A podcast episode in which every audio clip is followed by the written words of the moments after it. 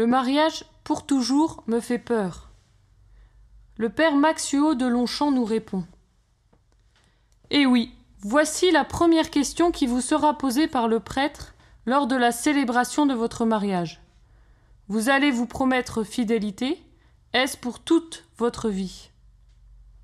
Vous pressentez que cette fidélité est plus que votre fidélité, qu'elle met en jeu plus que votre bonne volonté. Le prêtre vous demande ici une réponse qui n'appartient qu'à Dieu. Pour toute votre vie, est-ce bien raisonnable? Aimer sous condition n'est pas aimer. Aimer un peu, ce n'est pas aimer vraiment. Cependant, seule la révélation chrétienne ose aller jusqu'au bout de cette évidence.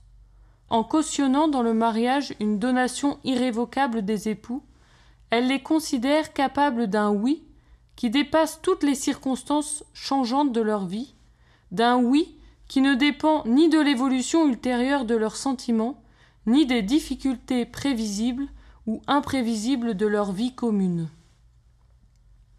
Seul parmi les créatures, l'homme est capable de dons. Alors que l'animal est dirigé par ses instincts, l'homme est capable de les diriger et de les canaliser au service d'un autre, capable d'une logique inverse de celle de l'instinct.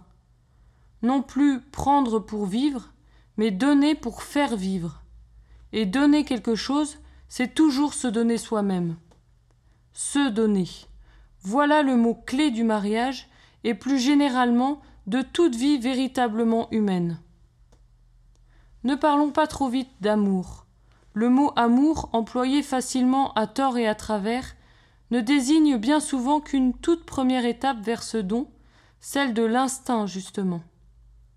En effet, la découverte de l'autre naît d'une attirance vers lui, à la fois physique et psychique, enracinée dans notre nature, attirance pour son corps, pour son visage, pour le son de sa voix, pour sa gentillesse ou son intelligence.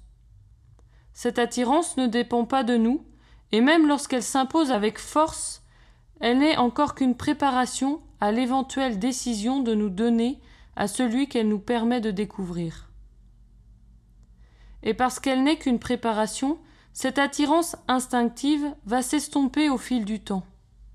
Que restera-t-il dans trente ans de cette beauté des corps si fascinante aujourd'hui? Sans doute bien peu de choses. Mais il n'y a pas à s'en inquiéter. Cette usure du temps permettra au contraire au don mutuel d'être chaque jour plus intérieur, plus radical, plus libre des besoins de la nature. L'instinct évolue et vieillit, mais un don, parce qu'il est définitif, échappe au vieillissement ou à l'accoutumance. Et c'est donc lui qui conférera sa solidité à votre vie commune à travers toutes ces étapes. Ce don de soi à l'autre, voilà l'amour, dans le mariage comme dans toute relation vraiment humaine. Cette capacité à s'engager pour toujours, au-delà des circonstances passagères d'une rencontre, au-delà du prévisible et de l'imprévisible, révèle que l'homme dépasse infiniment l'homme, ce que la Bible exprime en disant que nous avons été créés à l'image de Dieu.